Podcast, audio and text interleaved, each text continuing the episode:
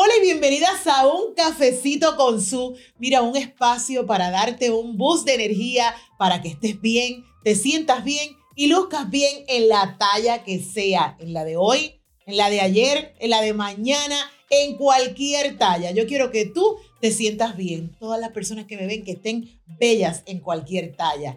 Mi nombre es Susan Ujaque y ayudo a personas a estar mejor, lucir mejor, no importa la talla que sea. Llevo 10 años promoviendo que la moda no tiene size, o sea, más de una talla a través de sustyle.com y de todas nuestras redes sociales a través de Sustyle TV. Estamos felices de esta nueva temporada de un cafecito con su mira que nació en la pandemia y estamos súper felices de tener un espacio para ustedes. Este espacio no es de la gordita, este espacio es de todas ustedes, este espacio es para que ustedes se inspiren, se motiven, crezcan, eh, tengan nuevas energías, tengan nuevas ganas de hacer nuevas cosas y es para eso. Así que suscríbete a nuestro canal en YouTube, Sustyle TV. Estamos llegando, estamos llegando a nuestra meta eh, que queremos, de, mira, para que todos ustedes se sientan mejor cada día. Y nos puedes seguir a través de Spotify. Si no quieres ver este emperifollamiento y estás como más ligera, pues nos puedes ver, nos puedes escuchar a través de Spotify o a través de Apple Podcast.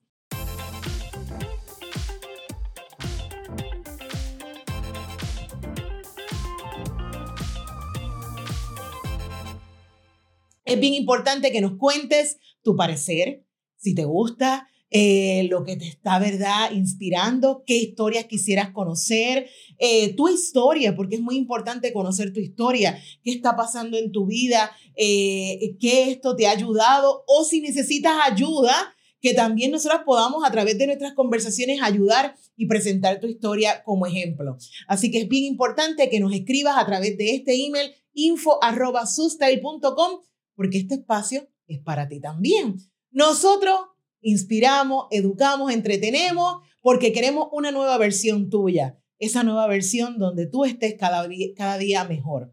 Y entonces nosotros en Dame Dos para Llevar, que ustedes lo han hecho, sus favoritos, les encantan estas historias, eh, las comparten, eso es parte de lo que queremos. Así que eh, este día, ¿verdad? Estamos sumamente contentos porque este día tiene sazón, tiene sabor. Tú sabes, tiene ese sazón que a nosotros nos encanta y mucho más como latina. Eh, ¿Y por qué? Porque tengo una mujer sumamente especial que tiene una energía increíble, un talento del más allá. Porque aunque ustedes la conozcan por una cosa, hace mil más y lo vamos a conocer en el día de hoy. Y ha encendido la televisión boricua con su energía. Y yo quiero que recibamos con toda la energía más hermosa del mundo a Chef Noelia. ¡Qué rico! Se nos dio, se nos dio, se, nos dio. Yeah. Miri, qué, de energía. Energía, energía. bueno, pues ya ustedes saben por qué nosotras eh, eh, nos juntamos y nos encanta hablar y cada vez que no, nos juntamos eh, no nos queremos ir, estamos hablando porque tenemos mucho en común. Pero muchas cosas. Muchas cosas en común y yo quiero que, ah, que en este día, ¿verdad? La conozcamos puedas hablarnos de quién es esa chef Noelian, pero Noelian, cuéntame, ¿quién es esa niña desde chiquitita? Cuéntame, ¿cómo llegó toda esa energía a lo que hay hoy en día? Yo creo que Dios hace las cosas con un propósito. Y todo lo que me ha pasado en la vida eh, me ha ayudado como que a una etapa, otra etapa, otra etapa, otra etapa, comenzando desde mi niñez. Em, ¿De dónde tú eres? Yo soy de Canóvanas. Ok. Canóvanas, un beso. un beso para toda la gente de Canóvanas. pues mi familia... Que hay eh, mucho más allá del mundo. Sí, mucho, mucho, mucho pero mucho, mucho, más. mi familia em, se dedica a la gastronomía hace muchos años. Yo vengo de padres comerciantes. Em, mi mamá, muchas personas no lo saben, pero ella era propietaria de dos boutiques, de dos tiendas. Ella era diseñadora por más de 30 años de ropa, eh, se retiró por completo y a la misma vez eh, mi papá tenía varios negocios, entre esos una pizzería. Eh, se llamaba Pizza Party. Duró más de una década. y mi infancia y mi adolescencia en su mayoría fue en la pizzería. Okay. Y era muy gracioso porque todas las niñas en Puerto Rico como que a temprana edad aprenden a hacer arroz, habichuela Yo lo que sabía hacer era pizzas, calzones y lasaña. Qué rico. Más nada. Ese era mi menú, incluso hasta de adulta. Eh, una de las cosas súper interesantes es que durante el crecimiento, eh, mis tíos, eh, en paz descanse, ¿verdad? Enrique Mangual y Titi Olguita, su esposa, Titi Olga, eh, son los fundadores de, no sé si puedo decir la marca, de una famosa empanadilla, se llama Empresa Kikwet. Y ellos, eh, pues obviamente, eh, crearon gastronómicamente en Puerto Rico. Ah, un imperio grandísimo. Y son parte ya de la historia gastronómica del país. Pues, del país. Yo vi todo su, su crecimiento en el proceso de como niña, para mí eran mis tíos, ¿verdad? Pero vi literalmente todo el crecimiento y todo el esfuerzo. Cuando yo voy a cuarto año, o sea, que, que antes de llegar a cuarto año, eh, cuando era chiquita, te criaste en toda esa... Sí, sí, eh, en, todo. En, todo ese emprendimiento. En veías a tus papás en todo ese En los revolú, comerciantes, los negocios, la pizza, mis tíos Me bregando. imagino que en tu casa ese revolú de entrada y salida de que si hay que comprar esto, hay que comprar lo otro. me Sí, todo el tiempo, incluso al tener boutique, mis papás compraban mucho en New York, viajamos, eh, Y que ya conocías ese andamiaje. Y en cuestión de negocio de la comida era más o menos igual. eh, eh, era bastante complicado porque, ojo, eh, eh, mi niñez y adolescencia también fue un poquito fuerte porque yo tuve que aprender, ¿verdad? Como hija de comerciante, que los que son hijos de comerciante me van a entender, eh, ¿verdad? A, a literalmente lidiar con unas cosas por adelantado que quizás otros niños no tienen que pasar, que quizás sus papás son, tienen trabajos regulares, vamos a decirlo así, como una ¿Te sentías enfermera, una secretaria. Sentías como sola. Un Pues poco. lo que pasa es que es duro porque los 24 y los 25 lo pasábamos en la pizzería de diciembre. Ok. El día de madre compartíamos, pero teníamos que ir. Si se enfermaba un empleado, íbamos los hijos a trabajar. Eh, despedida de año, estábamos ahí. Entonces, cuando tú vienes a ver, pues eso fueron etapas, claro, que me ayudaron, Ajá. obviamente, A lo ya que es a, a lo que soy hoy, pero fue un poquito duro en ese proceso. Claro, bueno, doy gracias por tener la mejor mamá y el mejor padre, yo sé que todo el mundo lo dice, pero Ajá. que fueron padres presentes. Ok. Con todo y que que dentro de llenos- todo ese revolú siempre estaban ahí. Correcto. Antes de llegar a cuarto año, como iba a brincar esa etapa, en noveno, en Canóvana, daban la. Bueno, en escuela, yo estudié en escuela pública, eh, daban la opción de la escuela vocacional. Y en la escuela vocacional estaba costura industrial. Y mi mamá era diseñadora, y yo quería irme por el lado de mami. Las nenas siempre Sí, vamos para allá. por el lado de, de las madres. Ajá. Eh, y, y recuerdo unas navidades cuando yo le comento a mi familia eh, que voy para, para, obviamente para la escuela vocacional, este, le digo como que, ok, voy a estudiar costura industrial. Y me dicen como que, ok, perfecto, pero tío Quique, que yo le digo tío, tío Mangual, el Ajá. me dice, pero una niña de tu edad que se va a hacer calzones y lasaña, eso vete a estudiar artes culinarias. No, en otra escuela en Canóvana daban vocacional culinaria y me decía, vete para allá. Y yo, yo nunca en la vida voy a cocinar. Jamás en la allá. vida. Yo no me voy a dedicar a la cocina jamás. Como una rebeldía Sí. ante todo lo que ustedes han hecho. Yo, Yo no, voy voy, para allá. a cocinar, no. Pero si tú tienes talento a la edad que tú tienes, no, no, no, no, no, no, no, no, no, no, no y no. La cosa es que me voy por costura industrial. Y um, no tengo que decir que me fue mal, pero tampoco me fue excelente. tampoco me fue excelente. Eh, los ruedos los cojo todo virados, los cortes, los patrones. Mi respeto a los ¿Te diseñadores parece, te parece que algo a mi respeto a los diseñadores. Durante esa etapa, ¿verdad? Eh, yo tenía muchas energías envueltas. Mi mm, padres, eh, ¿verdad? Por petición, yo le pedí que eh, tomar clases de bellas artes, teatro, baile, eh, O para sea, que con todo lo que me dices, tú, tú tenías como que algo por dentro de, de una vena artística. Siempre, y en mi Por casa ese nadie. lado siempre te iba. Y en mi casa nadie. wow. Sí, eh, mis hermanas son faranduleras, pero le envío un beso. En cuestión de que, eh, ¿verdad? Ellas hacían, salían las obras de la iglesia y cositas así, pero no nada como estructurado. ¿Cuántas hermanas tienes? Eh, bueno, nosotros somos seis hijos. Son cuatro hermanas y un varón. Hijo, yo soy la pequeña. ¿Y tú eres la pequeña? Ah, como pequeña. yo. Yo soy la consentida de la casa. Ajá. Yo soy, tengo, eh, yo cumplí ya 40 años, pero sigo siendo la chiquita. Sí. Eso es un éxito. Seguiremos cumpliendo 40 por el resto de, de- de años. es un éxito.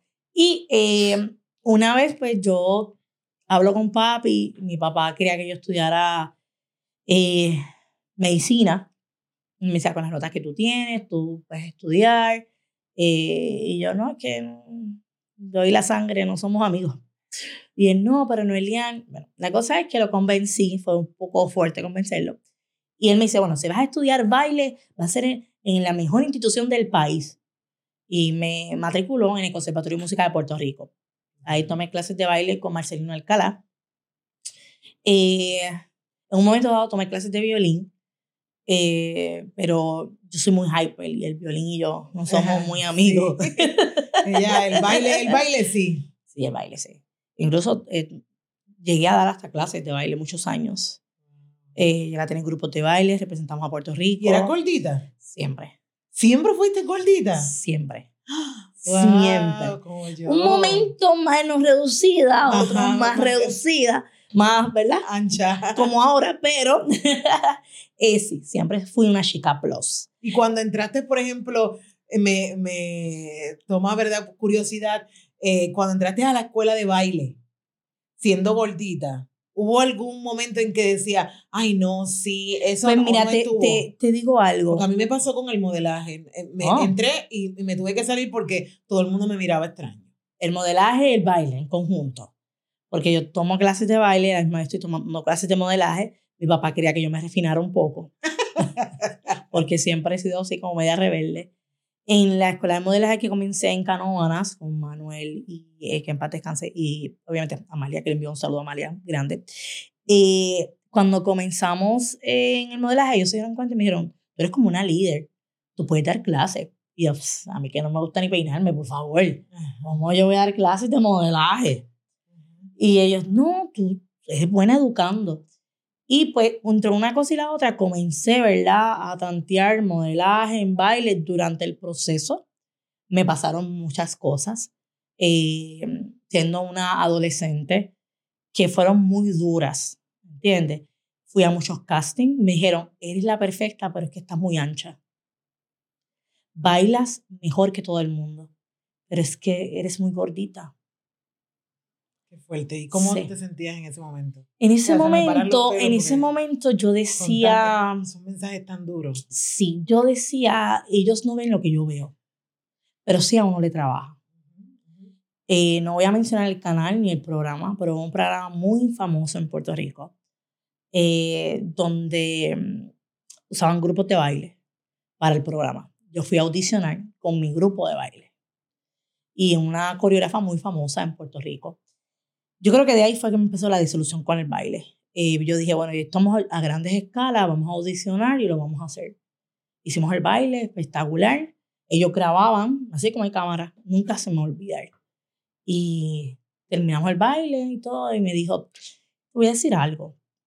Es que la coreografía no me gustó, la música fue mala, la selección de la ropa fue fatal, y tú eres gordita para ser coreógrafa como yo la admiraba mucho a esa persona, a mí me... Más, te dolió porque creías que esa era la verdad.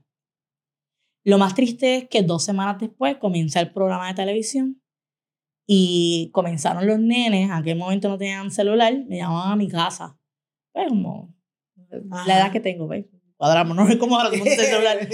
me empezaron a llamar, Melian, prende el televisor, prende el televisor están usando nuestra canción con el mismo estilo de ropa y la misma coreografía. ¿Qué? Y yo, ¿qué va a ser? Si sabe, que, eh, eh, yo lo cuento y se me van los pelos, me, me, recuerdo como, como si fuera hoy. Yo prendí el televisor corriendo como una loca y comencé a llorar. Porque yo dije, ¿cómo puede existir gente mala? Gente mala y que con el brillo tuyo, ella no podía bregar con el brillo tuyo.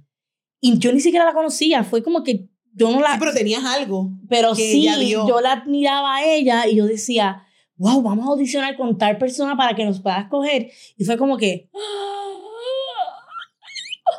Ese fue el primer choque duro de la industria como tal. Luego, en el transcurso, trabajé mucho tiempo con mi hermana que tuvo una academia, luego me fui individual. Pero y, de, eh, y, de, y de chiquita, antes de, de ser profesional, también esos mensajes duros llegaron.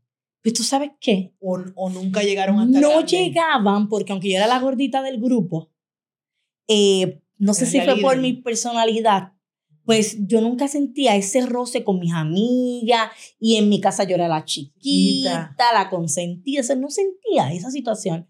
La vine a sentir en... En ese aspecto ya más profesional. Sí, cuando ya íbamos a bailar, en la parte del modelaje, yo llegué a hacer, eh, salir, adelante voy a buscar un par de shopper, de, eh, tiendas grandes, donde me, siempre me vestían de señora, no de adolescente, porque estaba pues, sobrepeso. Y no es que estaba sobrepeso, sino era que eh, dentro de, estaba un poquito más anchita que las demás. en el transcurso, que trabajé también con mi hermana, ya tengo una que se llama Juliet, Luego me voy yo aparte y eh, me empecé a frustrar de la industria. Porque era una cosa y la otra y la otra y dejo la industria. Me voy a vender, eh, mi hermano estaba vendiendo pizzas congeladas y me fui yo a vender pizzas congeladas, a tocar puerta a todos lados. Me encanta porque él, eh, no le temes al cambio. No, no, no he aprendido a estar arriba, abajo, o el cantazo y levantarme. En eso sí. Y en eso se lo agradezco a papi y a mami, porque como son comerciantes, desde pequeña aprendí, hoy no se vendió lo que había que vender, mañana hay que levantarse y vender el triple. Y entonces eso me ayudado, me ayudó definitivamente. a seguir el enfoque, a seguir el enfoque. Exactamente. Y, una de las cosas más interesantes de esto es que una vez me voy a vender pizza, yo a los, ella tenía 15 años cuando yo le di clase, la persona que te voy a hablar. Tenía en la academia de mi hermana. Ella fue estudiante de la academia de mi hermana Juliet. Y yo le di clases de baile. Cuando lo di clases de baile, ¿verdad? Siempre dije que una nena talentosa, chévere, la dejé de ver. Me voy a vender pizza. Y de momento me llama. Ella se llama Karina Fernández. Ella es la dueña y la presidenta de la agencia V-Star eh, Model, que lleva muchos años en Puerto Rico. Y Karina me dice, Elian, voy a abrir una agencia. Y yo le digo, que te vaya bien. Me dice, no, no, no, es que yo quiero que tú estés conmigo. Y yo le dije, ¿cómo se va a llamar? Me dice, no, todavía ni sé. Pues en tan curso nosotros pusimos el nombre. Cuando yo voy a la oficina, eh, la primera oficinita que tenía, yo le dije, mira, esto tiene que ser así, esto de esta forma, porque ya tenía la experiencia previa.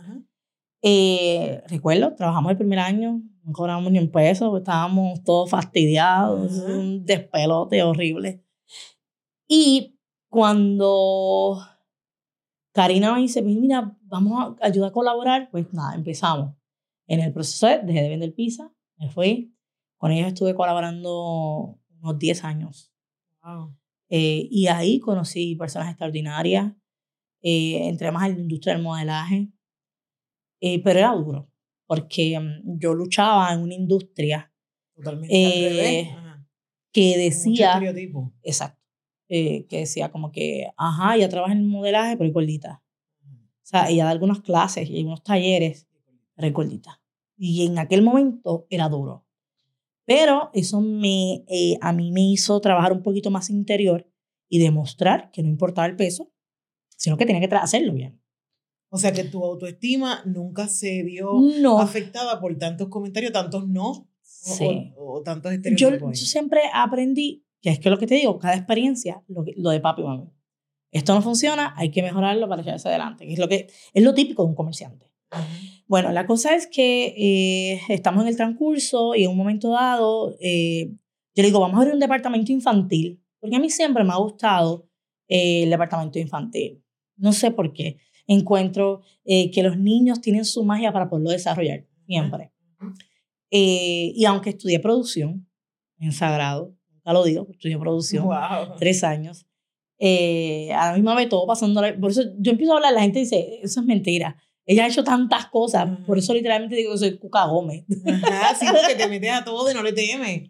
Eso está brutal y yo creo que es parte de lo que todas tenemos que aprender a ser lanzadas, a, atrevernos, a que tienes algo en la mente, vamos a hacerlo, tienes algo, una idea, dale, mete mano, hazlo, porque eh, esta vida es una. Y, yo creo Que, y yo creo que todo lo que hacemos, lo, tengamos el éxito o fallemos, de todo aprendemos y de todo realmente le sacamos algo que nos ayuda a llegar a donde nosotros queremos llegar. Porque quizás en el trayecto de tu, tu journey completo jamás en la vida pensó, dónde estaba, dónde iba a llegar hasta ahora, las cosas que iba a hacer y mira todo lo que hiciste. Y todo funciona y todo aporta. Y todo aporta, porque yo estudié producción en Sagrado, que nunca lo digo, ¿verdad? Eh, pero yo soy sagradeña también. estudié, somos delfines. Pero eh, estudié en Sagrado, luego estoy en el proceso de V-Star y cuando le digo, vamos a abrir un departamento infantil, creo que los niños, tú los puedes ayudar a desarrollar, Karina me dice, yo no sé bregar con niños. Yo pues, yo, pues yo lo hago. Yo lo hago, yo lo hago, olvídate de eso, yo lo hago. Cuando hacemos la primera matrícula para niños, yo me doy cuenta que eso no es fácil. Yo digo, ¿qué hacemos ahora? Ya hicimos la publicidad y yo creo siempre en la parte de la educación continua. Me matriculé a educación preescolar, por lo menos, para tener un conocimiento. Y dije, asistente a dos años, eso, eh, yo, yo lo estudié a la misma vez. Pues cuando comienzo a estudiar eh, educación preescolar, me doy cuenta de cómo es el formato para educar. Yo digo, ay Dios mío, yo estaba haciendo esto mal. Ay Dios mío, espérate. Yo estoy hasta, eh, eh, porque si tú no tienes el conocimiento, hay unas leyes de protección bien, complejas. Y ahí me doy cuenta que a la misma vez que la industria del modelaje, educativamente hablando, no está estructurada. Me doy cuenta de eso cuando comienzo a conocer las leyes que tiene que conocer un maestro.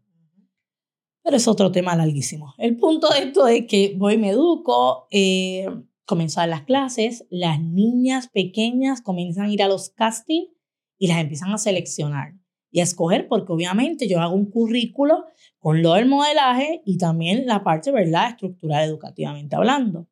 Lo implemento en las grandes y siempre eh, eh, eh, llevábamos chicas a los concursos, a los Miss Puerto Rico, y no llegaban a nada. Se, terminaban siendo las mis alcapurrias, decíamos nosotros, las mis piñacoladas, no llegaban a nada. Pero al yo empezar a educarme y a implementar esa educación, empezaron a llegar finalistas, empezaron, ¿verdad? Y algunas hasta llegaron a ganar. Pero me pasó algo muy interesante. Cuando ganaban, le daban gracias a todo el mundo menos a mí porque no se atrevían a darme las gracias porque yo era gordita. Y nadie iba a pensar que quien las enseñó a ella era una persona plus. Wow. Y eso me lo dijo varias personas. Me, me, decían, incluso hay reinas que yo nunca voy a mencionar que yo entrené, porque si ellas no tuvieron la capacidad para aceptar que una mujer plus las, eh, las podía ayudar en pasarela, en proyección, ¿cómo es posible que ahora me ven y dicen, ay, Noelia, gracias por tanto, pero es que en el momento no me diste las gracias. Y yo no soy rencorosa, gente, pero... Pero no olvida. Pero no olvido.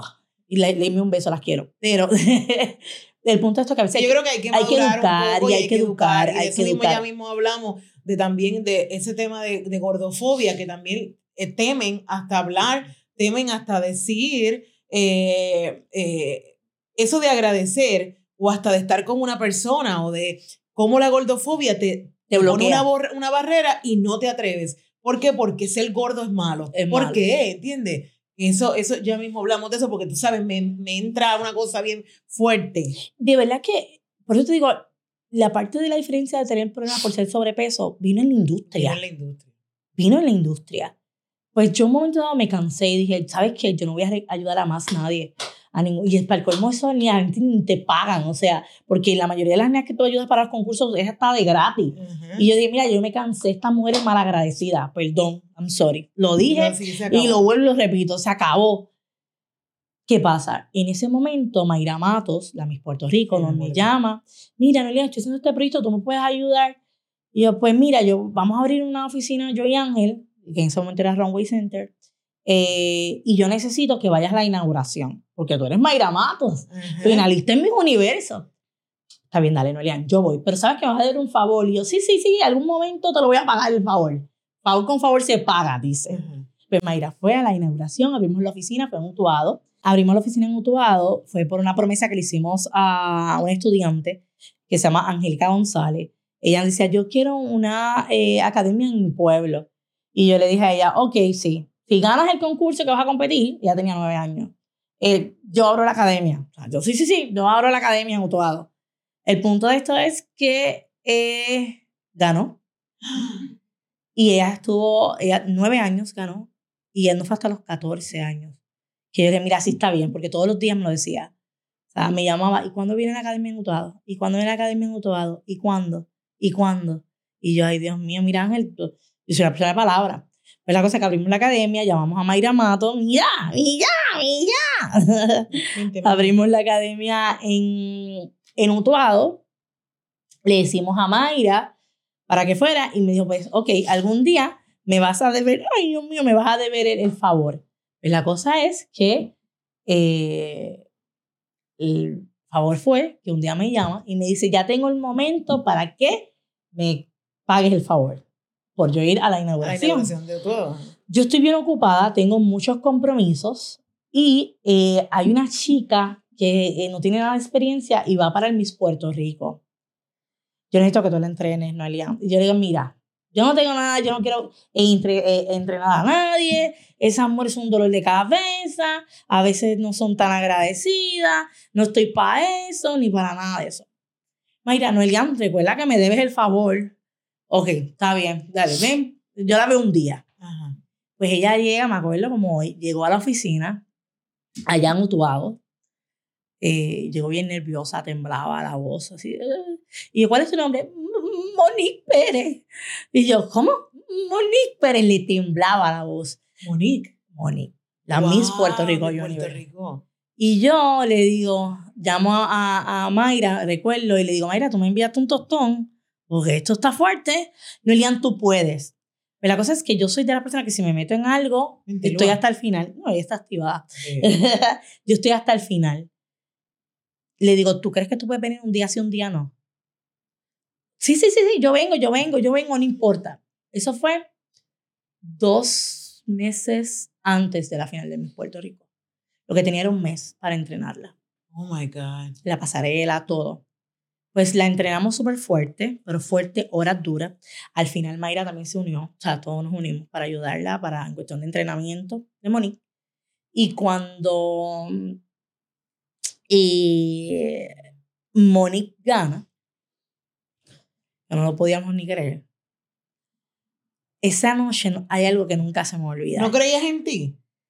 Es que estaba acostumbrada a, no, ganar. y cuando ganaba, no que no me agradecieran nada. Entonces, pues, ahí conocí a Emil Collazo, ahí de que era el promotor de Oni. Eh, que vaya, mi relacionista público ahora. Tenemos una amistad brutal. Un beso. Un beso bien grande a Emil. Emil es otro ser humano. Pues la cosa es que Mónica gana y yo me fui del teatro. No fui a felicitarla ni nada porque estaba acostumbrada a que si ganaban. No, te no se te felicitaban, no te agradecían. No decían nada. Nada, pues tú no fuiste. Pues yo me fui, me fui, me acuerdo. Eh, es gracioso, pero me fui a comer tripleta. una guaguita. sí, bien fina. Me fui a comer tripleta. Bien troquera, bien troquera. Bien troquera. Y recuerdo que mi mamá me llama. Me dice, Noelian, ¿dónde tú estás? Y en la misma noche eh, y yo le dije, pues aquí comiendo un fultro. Y me dice, están hablando de ti en la televisión. ¿qué? Sí, que la que hizo la magia con Monique fuiste tú. Wow, qué brutal. Y yo, ¿qué? Wow. Y yo, ¿qué? Me ¿Quién lo estaba diciendo? Pues lo estaba, Lemil, lo estaban entrevistando Lourdes Collazo. Brutal. Y Lemil dijo, no, que la... Que no fue Monique, realmente. Entonces, cuando dice eso, me dice, Noelian, ve a donde ella. Me dice, mami. Y yo le digo, empecé a llorar. Yo empecé a llorar y a llorar y a llorar. Yo decía, yo no puedo creer lo que está pasando.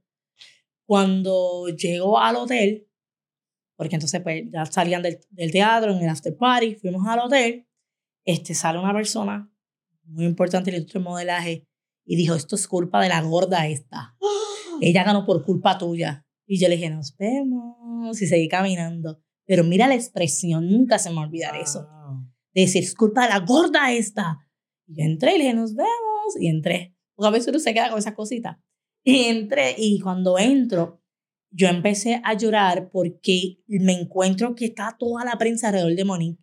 Y Monique se paró de la silla y me dio un abrazo bien grande y me dijo, gracias, gracias a ti gané. Yo empecé a, bueno, se me aguanta los ojos porque a veces el ser plus es un problema la gente no te agradece. Y, y es duro porque tú dices, por ser plus. O sea, nadie puede, eh, perdonen, yo soy llorona, eh, nadie puede agradecer tu trabajo simplemente porque eres gordito. O sea, e, es una cosa bien loco, pero es una realidad. Entonces, nada, ella me dio las gracias, salí en el periódico al otro día, en todos lados. Y por eso yo le agradezco tanto a Monique. Yo fui a su boda, Monique me agradece bastante eh, y tenemos una relación hermosa durante los años. Y yo creo que hasta, hasta luego se, se enoja. Este, eh, porque yo creo que eh, de verdad es tan duro recibir mensajes como eso. Vemos que todavía al día de hoy se sigue replicando, se sigue replicando y, y tan, tan duro se siente en una persona como lo sentiste tú, pero también hay muchas personas se paralizan y no hacen sus proyectos o no logran hacer todo lo que tú hiciste, nada más por mensajes como eso. Y a mí me pasó, ojo, a mí me pasó. Y me pasó, eh, perdón, me pasó porque todo, con todo eso que Monique gana, eh, yo dije, ahora es que la academia se nos va a llenar. No, esto es una bendición.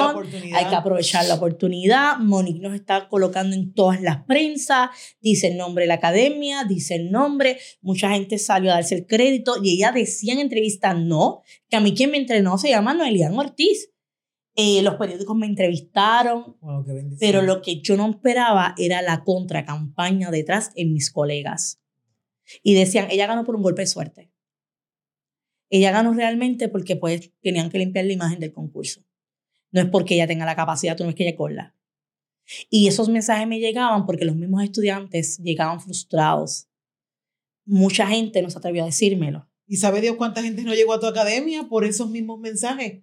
La matrícula nos bajó. Eh, hicieron una campaña horrible en cuestión de, de, no podían con mi trabajo, pues con que él era lo más duro estéticamente hablando mi sobrepeso. Y ahí, pues un poquito eso, otras cosas me frustraron. Yo, eh, de la mente boricua, de mujer, decir, ay, hay que tener una familia. No somos felices si no estoy casado y tengo hijos. Y sabes que como estaba cansada de la industria, llegó una pareja en mi vida en ese momento que me decía, tú tienes que dejar todo eso para poder ser una familia. Pues tomé, la, tomé la decisión de dejarlo todo.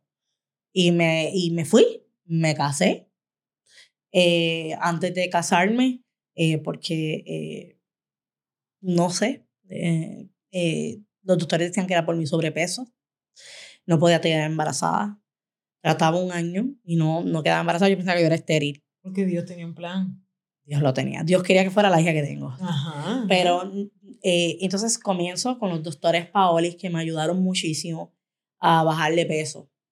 Quedó embarazada, pero el cuerpo no estaba listo, lo perdí cuando tengo esa pérdida, eh, erróneamente le reclamo a Dios porque me estaba pasando esto. Eh, digo erróneamente porque a Dios no se le reclama y la vida me lo ha enseñado. Eh, un mes después de haber tenido esa pérdida, me caso. Ahí yo sí que oficialmente me caso porque yo me metí en la cabeza, perdón, esto tiene que ver con la religión, pero yo me metí en la cabeza como que, ah, yo perdí el bebé porque yo no estaba casada. Porque es que somos así. Hello, nos metemos nos metemos cosas así. Anyway, la cosa es que me caso. Y da la casualidad que según los números, eh, ¿verdad? Que estaban contando, yo estaba embarazada. O sea, tenía semanas el día de mi boda, yo ni lo sabía. Oh my God. Eh, pero después de haberme casado, eh, a las tres semanas me di cuenta o menos que no me debía haber casado. Yo llamé a mi mamá y a mi hermana, ellas son testigos de que mami cometí un error no me tenía que haber casado. Mi mamá me dijo, estás loca, Noelian, tú te acabas de casar en la iglesia con recepción. ¿Cómo te vas a pensar en divorcio? Y yo dije, metí la pata. Cometí un error. No digas eso, piensa. Pero Dios quería que las cosas sucedieran como sucedieron. Eh, después de esa conversación, como dos semanas después, que me doy cuenta que estoy embarazada. Eh, digo, mira, estoy embarazada, casada, vamos a luchar, lo que sea. Estoy en Orlando. ¿Y la pasaste difícil estando con una persona que no querías estar? Lo que pasa es que yo lo amaba a él, eh, pero habían situaciones que no estaban... Lo que tú querías. Exacto. Y ahí es donde vienen las situaciones. Es que uno de los problemas, yo pienso que cuando tú dejas lo que te gusta hacer, ahí comienza. Tuya, dejaste de ser tú para poder complacer una idea una ilusión eh, y estar con una persona, pues dejas de ser tú. Y yo pienso que una de las cosas que nosotros no podemos hacer es dejar de ser nosotros mismas. Y eso una pareja tiene que complementar y yo creo que eso fue. Estamos solas. Sí, mm, estamos solas. Porque es que. Lo que llega es. Este, sí. Tú sabes. Y que aguante este personaje. Sí, eso, que no está fácil. bueno, la cosa es que nada, eh, doy a luz, eh, el matrimonio no funciona, ¿verdad? Eh, estoy en Orlando, sin hacer nada de lo que a mí me gusta. Siempre he sido productiva, encerrada en una casa. Ay, Dios. Eh, muero y pues el matrimonio estaba cada vez peor y peor y peor y peor. Eh, en el transcurso, mi niña, cuando tenía 11 meses de nacida, estaba un día bailando, eh, así como los bebés normales, tiré en el piso, empieza a llorar diferente. Cuando veo su pie está hinchado, la llevo a sala de emergencia y ahí comenzamos una lucha de que había algo extraño en su pie que no era regular. Eh, recuerdo, él se fue, mi ex esposo se fue 28 de junio, de nunca se va a olvidar. 28 de junio se fue. ¿Sabes por qué no se me olvidar? Porque de momento yo me quedé en casa de mi hermana, sin dinero, con una bebé, un 28 de junio. Y el 1 de julio, oficialmente, una doctora me dice, mamá, prepárese, eh, vamos a empezar una gran lucha con su hija. Su hija tiene artritis idiopática juvenil, puede quedar paralítica si ella sola. O sea, todo la misma semana sin dinero, sin nada, en Orlando. Yo estuve dos semanas encerrada llorando como una loca. Yo no sé, mi hermana mayor, Yulisa, me dice, esta no es la hermana que yo conozco. La hermana que yo conozco es la que se levanta todos los días para echar para adelante. ¿Te pasó eso? Levántate, lucha por tu hija. Olvídate del resto, nosotros estamos aquí para ayudarte. Y mi hermana mayor, eh, eh, siempre tenemos situaciones con ella porque ella no tiene filtro. Y te dice las cosas dura que tú no quieres escuchar. Pero en ese momento, ella me sacudió. Y entonces comencé a ver un programa que se llama K-Boss, Daddy Balastro, un repostero muy famoso de Estados Unidos, italiano. Y me empezó a llamar la atención los bizcochos. Y comencé a inventar en la casa. Y me dice, mira, Noelia, tú estás aquí sin hacer nada. Vete para Puerto Rico. Estudia un curso, lo que sea, para que salgas de la depresión que tienes. Y yo, pero si estamos atendiendo la nena en Orlando, te ayudamos para pagar los, para los viajes para la cita de la nena. ¿Por qué? Pues gracias al Señor mi familia, ¿verdad? Económicamente me puede ayudar. Que by the way, sin ellos, mis hermanos han sido pilar, mi mamá, eh, han sido pilar en yo poder estar donde yo estoy. Y en esto hay que ser claro. la familia es importante. O esa figura importante de nuestro lado. Óyeme, pero me ayudaron no solamente espiritual, psicológica, económicamente. Porque es que uno tiene que ser agradecido en la vida. Y, y ellos fueron parte importante de. Pues la cosa es que me regreso a Puerto Rico. Voy a estudiar, eh, eh, es que llego, ¿verdad? Eh, a la gran institución donde yo trabajo, ¿verdad? y, pero en aquel momento yo llegué y digo, mira, yo voy a coger un curso porque estoy en una depresión brutal eh, que dan cocina o, o, eh, eh, lo que sea. Me dice, pues tenemos aquí cocina y repostería. Digo, ¿cuál de las dos casi me echamos más rápido? Estamos hablando de una persona que lo que sabe hacer era pizza, calzones y lasaña. Huevos mal hechos, arroz mal hecho. Ojo con eso. O sea, yo soy muy sincera con lo que te estoy diciendo. Y le digo, yo no sé hacer nada de esto. ¿Cuál es lo primero que deja dinero? No tengo dinero en este momento. Y me dice, la repostería porque la puedes hacer desde tu casa. Ah, pues sí, sí, sí, eh, eso yo matrículame ahí mismo. Yo no iba con el feeling de ser chef. Yo iba con el feeling de superarme y de tener un chavito. Y tu hija, yo creo que era lo más importante tu bebé. Pues me recuerdo como hoy, tenía un carro que mi hermana me dio, una de mis hermanas, Yomari. Se me apagaba en cada luz, me metía cantazos a cada rato este, en el tártel, pa, pa, pa, como todo el mundo, troquera, finken, todo eh, eh, eh, chocado. Y, y, que nosotros vamos a todo hacer daño. dale, dale, tienes que prender, vámonos. Vámonos que es tarde. Y en el transcurso me di cuenta que aprendía muy rápido, que tenía talentos ocultos que nunca había desarrollado. en la cocina. Y venía de la sangre. Entonces, siempre me recordaba de la conversación que tuvo tío Mangual, el fundador de Kiko, que me decía, en aquel, en aquel momento, en aquel momento, estudiar. vete a estudiar culinaria, vete a estudiar. Competí en una competencia dentro de la institución, la universidad, y eh, ahí eran 13 centros por toda la isla. Solamente iba a coger 6 estudiantes. Y de los 6 estudiantes que cogieron, me cogieron a mí una. Y yo dije, oye, mira. tengo talento. Qué interesante esto. Eh, eh, ahí voy. Eh, quedó finalista en esa competencia. Me inspiró a tomar clases de cocina internacional. Y en el proceso, una vez, tío Mangual me dice como que, mira, sigue metiendo mano parte de, de, la visita, ¿verdad? Que nos daba a casa. Titi Olguida, que muchas personas no lo saben, pero la mayoría de eh, las recetas de esa empresa las creó mi tía eh, hace 40 o 50 años atrás. Y yo siempre la llamaba los sábados. Ella, ella los sábados visita a mami. Y cada sábado yo sabía que ella iba a ir. Y le decía a Titi, ella repostera también, le decía, ¿esto lo hice bien? No, no, Elian, esto está malo. Elian, tienes que echarle menos huevo menos huevos, sí, echarle más harina. E, e, entonces, ella iba tanteando y decía, ok, ok, ¿por qué? Y de ahí salió ya el, el, el, el, ser chef, ya tú decías, esto es lo mío. Sí, comencé, fue como un botón mágico. Y ahí es que comienzo, ¿Y como cuánto tiempo más eh, llegaste allá a, a, generar algo de dinero? Pues mientras estoy estudiando empiezo a vender eh, flan y cheesecake en la exclusiva cocina de mi madre como todo el mundo, empecé en el horno de mami a vender a quienes, a mis primos, a mis hermanos. Sí, y, a empezar a generar. Y de ser bizcochito. Y le gustaba a la gente. Exactamente. Y mi familia es bien sincera. Noelian, le falta esto, quítale esto, quítale lo otro. De hacer el flancito, empecé a hacer bizcochos para cumpleaños, quinceañeros. Y así sucesivamente empecé a escalar. A la misma vez comencé a hacer prácticas en la universidad, todo. Todo, todo pasó a la misma vez. En el tiempo viene la audición de MasterChef. Y yo digo, ok. Eh, ya nada más, después de estudiar y eso, estudié, estoy vendiendo bizcochos, estoy haciendo prácticas también, estoy colaborando, trabajando en esta cocina, esto, todo a la misma vez.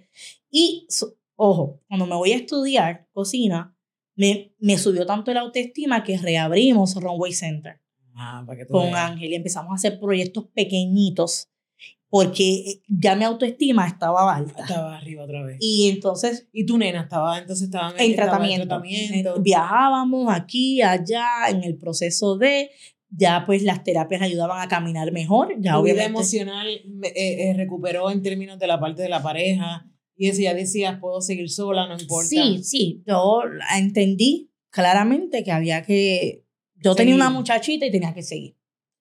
Llega la, las audiciones de Masterchef yo digo, wow, son 100 mil dólares, con 100 mil me compro la casa para mí, para la nena. Que eso fue lo que a mí me motivó de ir a audicionar. Cuando voy allá, eh, y no tenía chavo, o sea, 100 mil pesos, en esos momentos y ahora exactamente eso uno sí, sí en, mi época eso también era como que ok imagínate 100 mil dólares son, son lo que yo necesito. Pero entonces lo que yo no sabía es que esas audiciones eran bien grandes eran por los Estados Unidos Puerto Rico, eh, cuando me dijeron, mira, vamos a audicionar sí 15 mil personas, yo dije, ¿usted cree que me van a coger? bendito ese señor, porque uno como quiera tener dudas.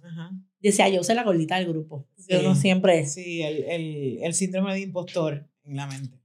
Bueno, la cosa es que entre toda esa gente, escogen solamente 15, me escogen a mí. Entre los 15 yo llego al top 10. Y cuando llego a Puerto Rico, digo, ¿y qué caramba yo voy a hacer? Estuve tantos meses en Miami yo tengo que sacarle provecho a esto. Y entonces voy a la universidad y le digo, miren, yo estudié aquí, eh, ¿qué vamos a hacer? Yo llegué al top 10 de Masterchef. Pero me encanta tú presentar, sí, ¿qué vamos a hacer? Porque yo, me presenté en las oficinas centrales. Oh, me gusta. ¿Qué vamos a hacer? ¿Quién es la de mercadeo? Ah, saludo, un placer, Jennifer, que by the way, un beso. Jennifer es una bendición. Y le digo, mira, yo estudié en NOC, eh, ¿se acuerda de mí? Yo competí, estudiante, y ella, sí, sí. Ahora tienes Masterchef. Y quedé finalista, porque eso ahora me fue pregrabado. Yo le dije, este, ¿qué vamos a hacer? Ella se me mira y me dice, algo tenemos que hacer. Yo, aprovechen, aprovechen. Es la primera oportunidad que se la estoy dando a ustedes. Que se la estoy dando y me dijo, ok, claro que sí. Entonces, pues con Nuke University comenzamos entonces a, hacer proyectos. Una vez pasó el, el, el, el programa, y pues me fui de gira con ellos y me dieron trabajo que yo estaba pelada. y yo, pues qué chévere, ya tengo chavitos. Y así y, y dividimos y todo ¿Y lo ¿Cómo llegaste a día a día? A día, a día? Ahora venimos.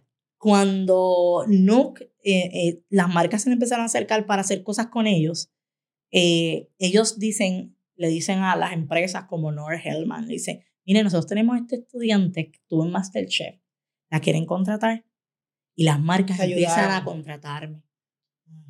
¿Verdad? Y entonces yo hago, ¿oh? De momento tengo contratos con marcas. Eh, entonces eh, yo recuerdo siempre, yo fui a, a, a, a, una de las empresas, fui como cocinera. Y me dijeron, no, pero es que un chef es el jefe de una cocina. Y nosotros queremos que tú seas la jefa de una cocina. Y yo le digo, mm, ok. Ok. problema. Eh, y entonces eh, comenzamos ahí, pero también, obviamente, a la misma vez, paulatinamente estábamos empezando otras cositas y sucesivamente una cosa trajo a la otra. yo empecé a sacar la a tu vida. A mi vida. Yo empecé a sacar certificaciones porque a mí me gusta hacer las cosas como son, no a lo loco, a estudiar, para que obviamente eh, el título sea el título como tiene que ser. Y yo creo que como esta historia, muchas historias y mucho de lo que hablamos aquí es para educar y para también motivar a otros.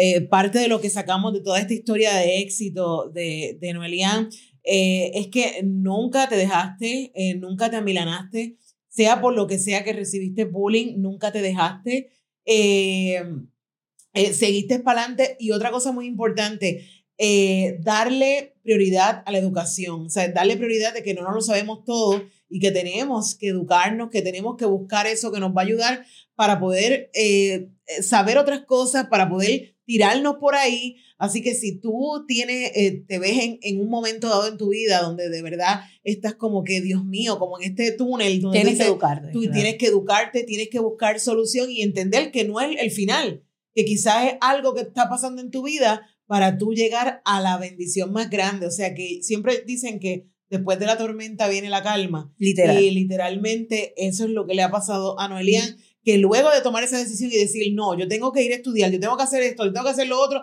tengo que hacerlo por mi hija, por lo que sea, porque siempre hay un motor.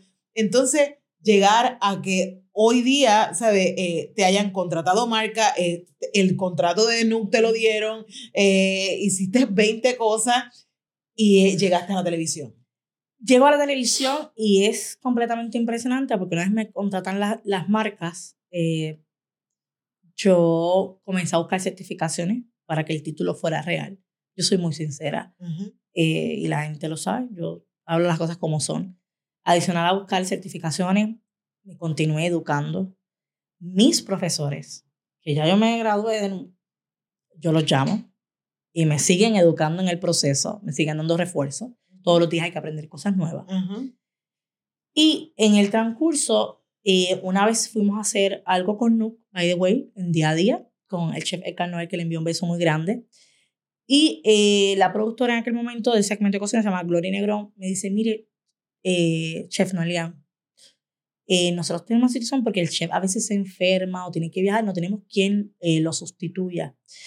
¿Lo podemos llamar si algún día pasa eso? Yo, claro, sí. claro. Pues efectivamente, cuando ella se enfermaba, cuando tenía viajes, me llamaban. Yo Todas las oportunidades aportan, así hay que decir que hacía las a oportunidades. Todo, a todo. Yo fui un año. Un año como invitada. Fui un año durante el transcurso. Eh, yo siempre decía, mami, hay que ir porque un productor me puede ver y me puede contratar porque jamás pensé en día a día. Porque estaba Chef Edgar ahí, o sea, mi mente jamás en historia. en la vida estaba. Que estaba, o sea, yo decía, sí, quizás en algún otro programa, quizás en algún lugar me van a llamar y me van a contratar, me van a ver. Pero la cosa es que en el transcurso... Y de invitada, la audiencia eh, conectaba pues sí, contigo. Sí, me escribían súper chévere, súper nice. Eh, y la gente se pone súper contenta y el elenco, o sea, hello, son unos tuajidos. Son unos, eso es otra cosa. son unos tipazos allí, son especiales. Pues un día me llaman, recuerdo, Era agosto. Pandemia.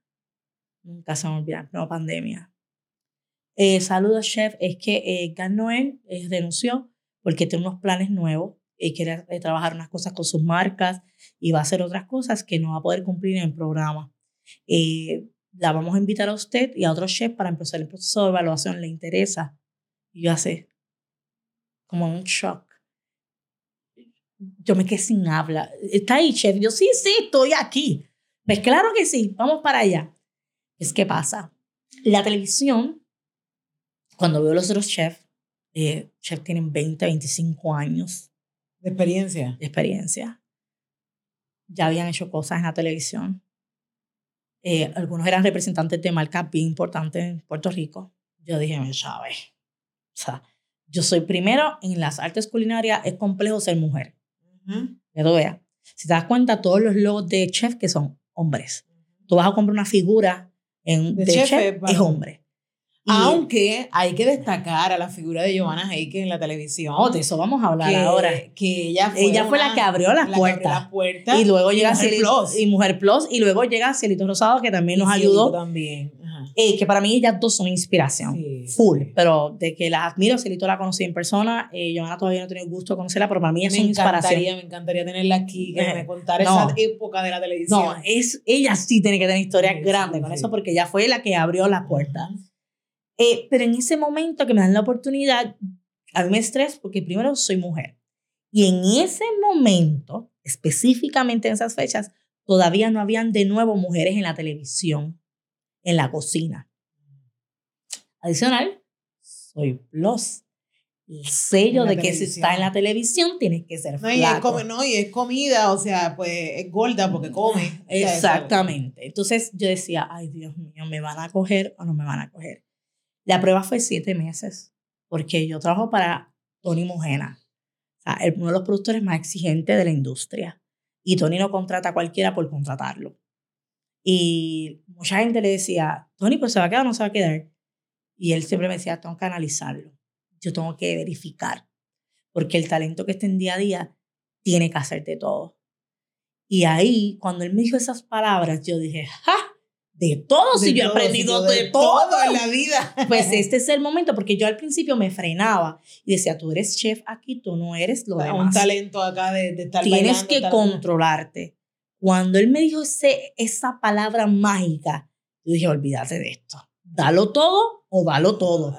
Y efectivamente, ellos me decían, mira, vamos a hacer un baile de gris, me acuerdo ese año, eh, para Halloween. ¿Lo va a hacer yo? Claro que sí yo hice hasta el split y todo, saqué mis técnicas de baile hace 20 años atrás eh, y comencé a hacer sketch y comedias y ahí al final él me dijo, te lo ganaste, estás contratada. Yo como salí a llorar y a llorar y a llorar, yo decía, tanto sacrificio y al final dentro de, pero al principio fue durito porque muchas personas en las redes decían... Eso te iba a preguntar en las redes, ¿cómo te tomaron una vez te contrataron? Bueno, en las redes decían, el otro chef era mejor. Pero mucha gente no sabía que quien me recomendó fue Edgar. porque eso nosotros no lo dijimos nunca. Y Edgar siempre me ha apoyado y viceversa. Pero la gente lo veía como que yo fui a, a, a, a, a suplementarlo, por jamás la historia. Él es espectacular y yo soy otro estilo, como tal. Entonces, en ese sentido, eh, nada, me decían la gordita. Sí, la chef gordita. Pero yo me puse contenta en un proceso porque durante esa etapa, ahí entra Marilyn, Erika en, en, otro canal comienza a hacer su programa y dije, volvimos, las mujeres, lo que hizo Joana, lo que hizo Cielito. Y ahí es donde yo pues, realmente lo estaba viendo de esa manera. Nada, y yo creo que también en la época ahora había un, un, nuevo auge y una nueva apertura a ver figuras de diferentes tamaños en la televisión. Lo vemos con diferentes figuras ahora mismo en la televisión, que estoy orgullosísima de todas y hacen una labor espectacular. Eh, y yo creo que eso también ayuda a que todas esas niñas, a que todas esas jóvenes que están viendo en televisión vean figuras que también son como ellas, son como mamá, son como tití, este, y pueden estar en la televisión y pueden emular, eh, ver esa magia y ver también representación ahí. Yo creo que deben haber más, y debe haber más oportunidades. Importante. Eh, antes te decían no, porque los productores no te van a querer porque eres cortito. Yo nunca he sentido eso. Por ejemplo, de mis jefes en Telemundo eh, y eh, el empresario o sea, de la oficina del señor Mojena, jamás me han hablado algo sobre mi peso. Nunca. Yo he sentido ese feedback de decir, no, porque es que el chef tiene que bajar, tiene que esto. Yo lo estoy, Esa presión no, no ha venido nunca de arriba. Nunca la he sentido, gracias a Papito Dios, ¿verdad? Que nunca me han presionado. Yo sí me trato de controlar porque por la cuestión de la salud de uno, que hay que meter mano con eso. Pero eh, de esa forma no, sino fue a través de las redes sociales. La gente. Como siempre, con los hate. Y no es la gente, son los hate. Eh, bueno, la cosa es, ¿verdad? ¿Y qué le dices a esos haters? Que Dios los bendiga. ¿Le contestas a los haters?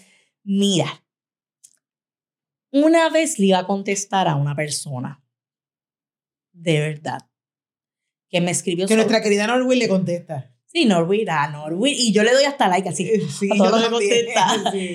Una vez le iba a contestar a una persona que dijo, uy, esa chef cocinando con el pelo suelto. O de gorda con ese pelo malo rizo. Y eh, le iba a escribir hasta la madre que me parió.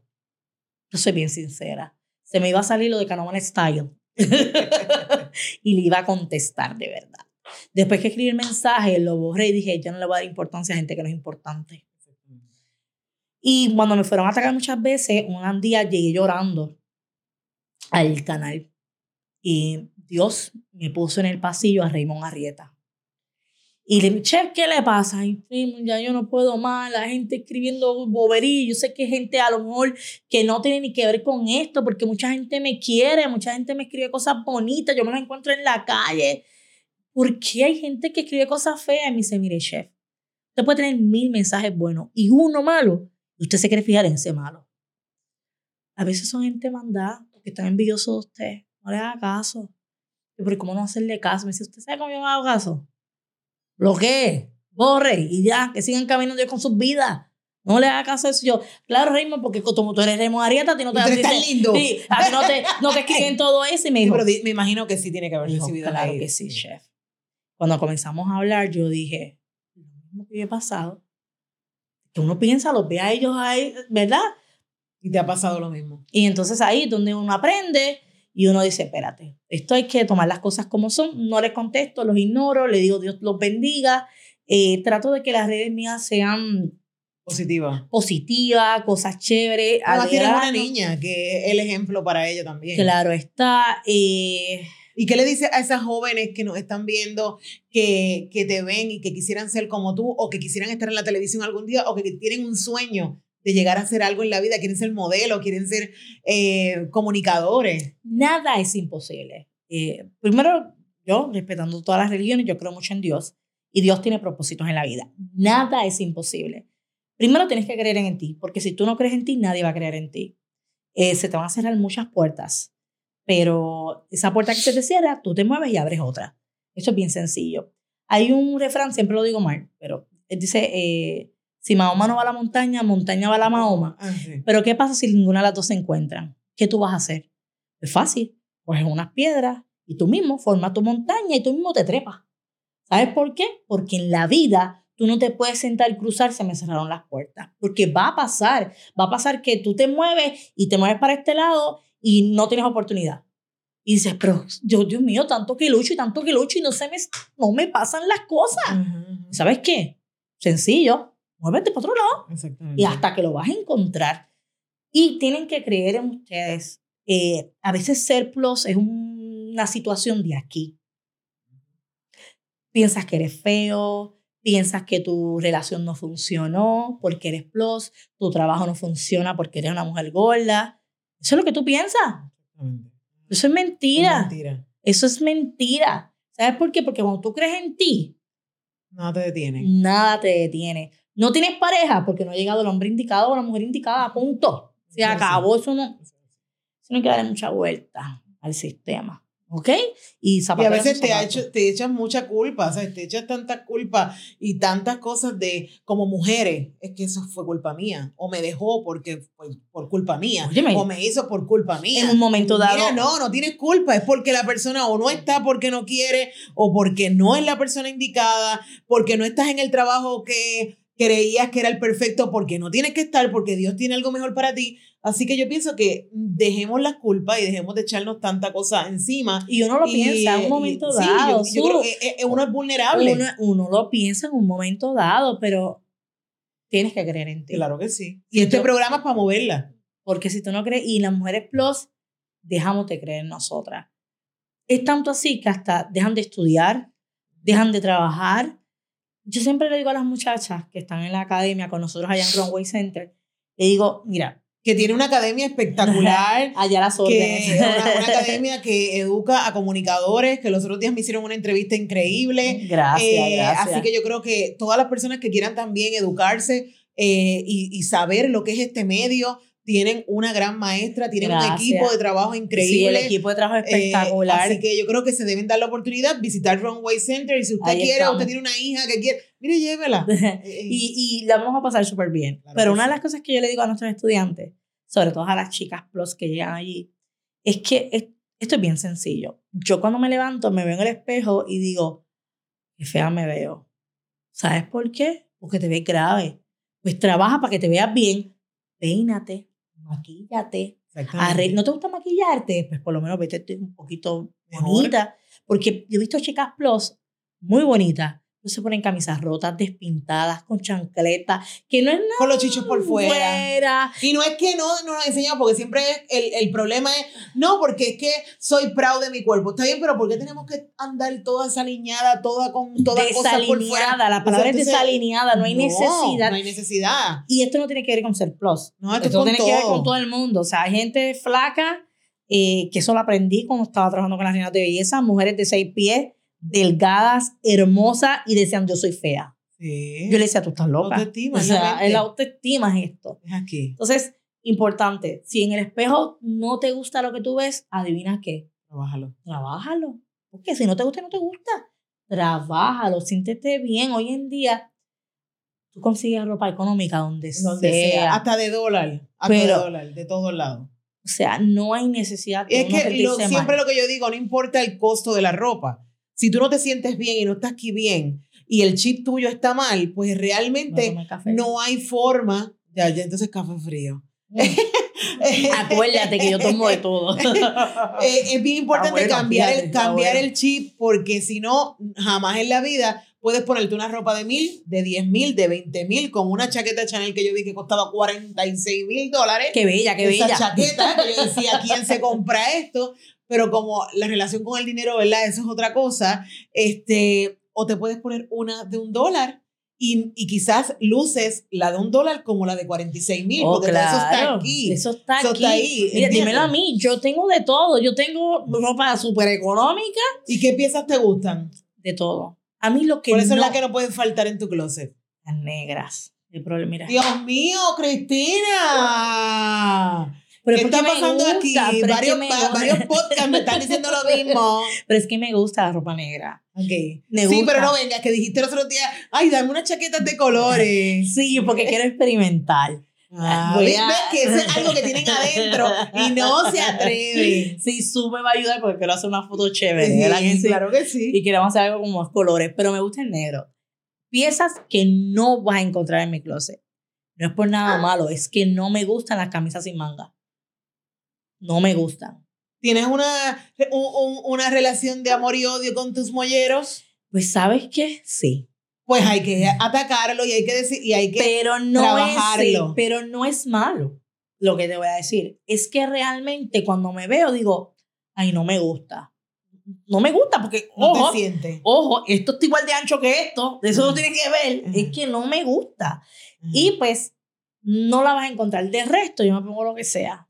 Eh, inclusive había, eh, yo creo que todo eso se trabaja, no, es de la noche a la mañana que te va a encantar y vas a aprender. Eh, yo me acuerdo que yo no usaba lipstick rojo, nunca. Eso para mí era como, no, no me gustaba usar ropa corta ni que yo enseñara mis piernas porque yo decía cuando yo era jovencita que yo tenía las piernas flacas y que yo no quería esas las piernas. Yo siempre decía que tenía las piernas flacas y yo no podía bregar con eso. Y después de grande, aprendido de que no, ¿sabes? Todo, inclusive mis molleros que son bien grandes, yo me pongo ropa straple, me pongo de todo porque realmente cuando tú te ves con la actitud tuya, con la ropa correcta y todo, hasta eso se elimina, todo eso, las cosas de la mente se eliminan. Ahora yo me veo las piernas súper bellas y me veo la foto súper bella y decía, wow, lo que yo me veía y para que tú veas, soy la misma persona. Eh, eh, es lo que tú tienes aquí adentro. Así que poco a poco, y yo le digo a las personas eh, y le digo a todos ustedes que nos ven, bien importante, trabajen con eso,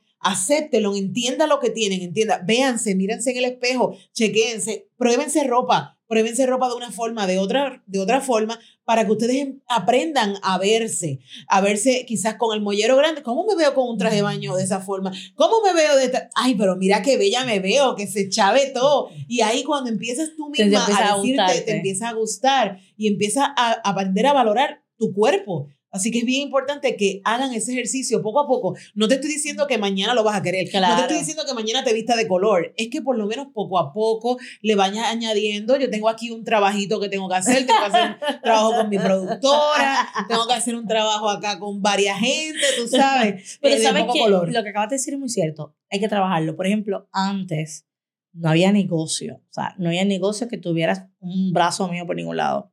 Y los trajes de baño antes eran todos mangas largas. Ya yo me los, me los coloco, o sea, básicamente con manguillo. Me lo pongo y estoy feliz. No, no era como antes. Pero la ropa todavía como que no. no se sabe maquillar espectacular. Ella vino con esa cara espectacular hoy. Yo digo, pero ¿quién te maquilla? Te sabes maquillar, has aprendido. Pero imagínate, entonces está. En todo el veré que también, la gente también, Linda Arcay y, y Eminelva en Telemundo. Minerva, Dios mío, ellas fueron las primeras que me pusieron mirar regias para todo este proyecto hace 10 años. Wow, gracias. Ella, Tú sabes que Linda me maquilló a mí. Linda me maquilló a mí la primera cápsula que si hoy yo grabo en un día cuatro y cinco podcasts, aquel día yo grabé una cápsula de un minuto en ocho horas. Era como una cosa de que... Y, y Linda seguía. Ok, Susan, vamos, vamos, tú puedes. Y yo nada más con decir, Hola, mi nombre es Susan Ujaque, yo lo repetí como mil veces. Y aquella mujer y aquel equipo de trabajo tan lindo eh, fueron los que me pusieron eh, espectacular. ¿Sabes, ¿Sabes qué linda trabaja con nosotros en la academia? Ay, qué Ella es la que, la que brinda las clases de maquillaje. Brutal. Eh, imagínate, tiene 30 años de experiencia, Linda, sabe de todo. Linda está brutal. Es un ser humano extraordinario. Y como ella, tenemos otro equipo de profesionales que están en la televisión que son muy buenos. Y los esperamos en Laguna Garden para lo que deseen. Y dentro de lo que estábamos hablando, te tienes que querer, te tienes que amar como eres. Yo en la persona en la que vas trabajando, pues si no te gusta algo, pues lo trabajas, pero no hay necesidad de estar descuidado. Y antes de terminar, ¿cómo tú trabajas el, el tema de la gordofobia con tu niña? Pues mira, pues mira, ella está clara que eh, obviamente somos chicas plus, ¿verdad? Yo siempre le digo, eres hermosa, eres linda. Si las personas te ven diferente, es que ellos tienen problema en sus ojos. Es la realidad.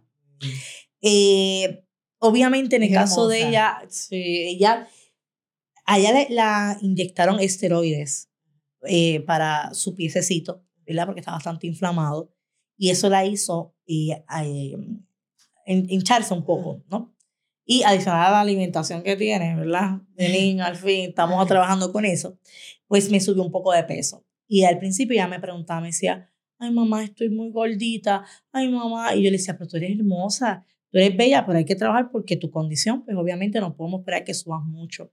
Pero siempre le digo, eres bella, eres hermosa, eh, y lo más importante para que yo lo entienda es, si alguien te ve diferente, es porque sus ojos están mal. Yo creo que es algo que los papás tienen que aprender y, y, el mayor respaldo de los niños y de las niñas en toda esta etapa del bullying o de, la, de toda esta gordofobia que nos rodea. Eh, yo creo que el factor importante es mamá. Es mamá y ese familiar que está ahí día a día eh, diciéndole lo especial que es, eh, lo valioso que es y que no importa lo que pase alrededor tuyo, tú tienes que ver ese valor en ti más que nadie. Sobre todas las cosas. Y hay que trabajar mucho con los niños, porque gracias al Señor, ella está en una escuela muy buena que eh, no permiten el bullying y si hay algo, rápido lo cortan. Eh, pero en las casas hay que trabajar, los padres, porque tan malo es tener un niño que recibe bullying, pero tan malo también es el niño que hace el bullying y tú no lo paras como papá. Exactamente. O sea, e, el, papá que sabe que su hijo le dice gordo, eh, lechón o lo que vaya a decirle a un niño está incorrectamente. Y algo que dices ahí es bien importante y tengo que hablarlo porque pasó recientemente ayer, eh, es que nosotros también tenemos que parar el bullying en, nuestras, en nuestra comunicación interpersonal con, nuestro, eh, con nuestros pares, porque, y no recibir y detener tantos memes que recibimos al final del camino con gordofobia. Con gordofobia. ¿Entiendes? Con que, eh, mira esos lechones, mira esto, mira lo otro. Entonces, recibes tantos eh, mensajes y tú tienes como responsabilidad, en vez de reírte y en vez de enviar quizás los emoji o lo que sea, pararlo, pararlo, detener ese mensaje, porque ese mensaje, y mucho menos reenviarlo. ¿Entiende? Porque de alguna forma tenemos que parar esto de, y nosotras mismas plus size y nosotras mismas que hemos vivido y que hemos sufrido la gordofobia, no ser partícipe de ella y no ser parte de, de, del problema, porque pues tenemos niñas que tenemos que seguir criando y que tenemos que seguir desarrollando con una buena autoestima. Y sobre todo el sobrepeso puede ser por alimento, pero también puede ser por, condiciones. Y en la parte que la gente. No hay label aquí que lo dice. No lo dice. Entonces hay que tener mucho cuidado sobre esos temas y más cuando son niños. Pero yo siempre pienso que hay que trabajar con el niño que recibe el bullying, pero más fuerte hay que trabajar con el que lo brinda. Y yo pienso que e, es, no sé si lo estoy diciendo correcto, pero es más fuerte porque en muchas ocasiones el padre de ese niño permite que ese niño haga bullying. Entonces, esa es la parte dura de esto. Eh, y yo creo que como sociedad tenemos que trabajar. Si vemos una, eh, eso que esté pasando, nosotros tenemos que levantar bandera y decir, mira, contra, yo creo que debe trabajar, ¿verdad? De esta forma. Sí, nosotros mismos tratar de, de, hacerlo. Así que yo creo que ha sido una conversación increíble. Yo creo que hemos hablado de todo. hemos hablado de todo, eh, pero una historia increíble, una historia muy inspiradora. Eh, yo no conocía mucho de, de todo esa, e, e, ese journey, ¿verdad? no, y se nos que todavía falta. Pero antes de irnos, ¿qué te queda por hacer? ¿Cuáles son tus sueños? Wow.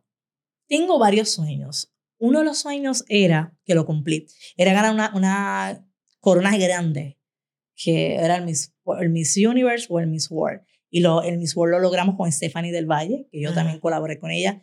Y le envío un beso a Stephanie, un, un ser humano extraordinario.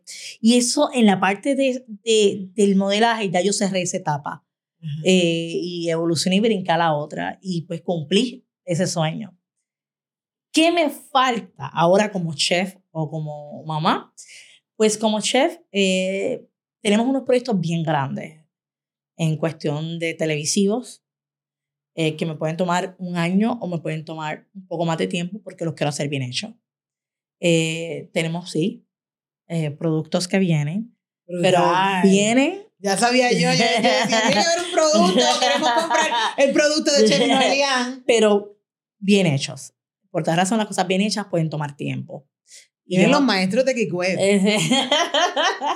y eh, adicional a eso, eh, tenemos en un futuro, eso sí es a largo plazo, en un momento vamos a tener un espacio para que la gente pueda ir a comer. Eh, pero eso sí, lo tenemos a largo plazo. Y obviamente con la academia, pues tenemos el proyecto de proyección a la televisión, que es un curso para personas que están interesadas en los medios y que quieran aprender a estar frente a una cámara. Y en eso pues queremos seguir eh, trabajando fuertemente eh, para que obviamente poder seguir encontrando talentos nuevos que hacen falta en la televisión puertorriqueña. Sí, claro que hace falta muchísimo. Yo creo que te auguro un éxito increíble, espectacular, tienes toda la energía del mundo, eres joven, igual eh, puedes hacer 20 cosas y yo creo que con toda esa actitud tuya vas a lograr esas y mil más. Amén. Yo, estoy, yo declaro que, que así va a ser, que voy a consumir tus productos, que todos ustedes van a consumir sus productos y que igual que ella, con todo esto van a, a, a lanzarse muchas más. O sea que con todo este programa eh, podemos lograr que muchas también se, se, se lancen a hacer mil cosas y muchos proyectos y yo creo que parte de toda esta, eh, todo este eh, programa y todo este esfuerzo que nosotros hacemos al final es para moverlas, para que ustedes estén mejor, se sientan mejor, luzcan mejor y que nada las detenga. Para mí lo más importante es que no hayan barreras ninguna, a que ustedes no se sienten a decir por qué yo no lo hice, o wow, me hubiese encantado ser lo que ella, ella es, o me hubiese encantado hacer X o Y. No, mi interés con todo este proyecto es moverlas a que ustedes, mira, estén donde ustedes quieran estar, se lancen a donde ustedes quieran estar y de verdad se sientan felices y libres. Eso es lo más importante. Gracias, chef. No, gracias. Gracias a ti. Me emociona muchísimo porque sé que vamos a llegar a muchas mujeres eh, eh, eh, que, que, quieran hacer cosas y nada, para adelante. Y yo creo que vamos a hacernos un selfie aquí para que todas ustedes allá en su casa nos tiren un selfie. No taguen, taguen a Chef Noelian, sí. taguen a Sustain TV y nos digan si les gustó, me cuenten toda esta historia, si se identificaron. Así que vamos a la cuenta de uno, dos y tres a esta cámara. ¡Yay! Gracias. Y entonces necesito que ustedes me cuenten su historia, lo que les gustó, lo que no les gustó, eh, si ustedes tienen algo que contarnos, si quieren que nosotros colaboremos. Eh, que, podamos contar su historia. Mira, aquí en info y ahí, mira, los vamos a leer para entonces eh, comentar aquí en el programa. Queremos que ustedes nos cuenten todo lo que pareció y, bien importante, que nos sigan que se suscriban a nuestro canal, que pongan el hashtag un cafecito con su mira para que eso eh, vaya, miren, el algoritmo ayudándolo y nos dejen saber todo eh, a todas nuestras redes, Sustail TV. Eh, vayan y se suscriben a YouTube, en YouTube, que estamos llegando a nuestra meta, la primera meta, la primera, y vamos poquito a poquito. Y recuerden que los prejuicios, mira, están en nuestra cabeza, no están en el espejo. Así que ustedes son bellas, son regias, son valiosas, son poderosas y no hay dos como ustedes. Así que repítaselo todos los días en el espejo y nada, recuerden que la moda no tiene seis y nos vemos hasta la próxima. Bye.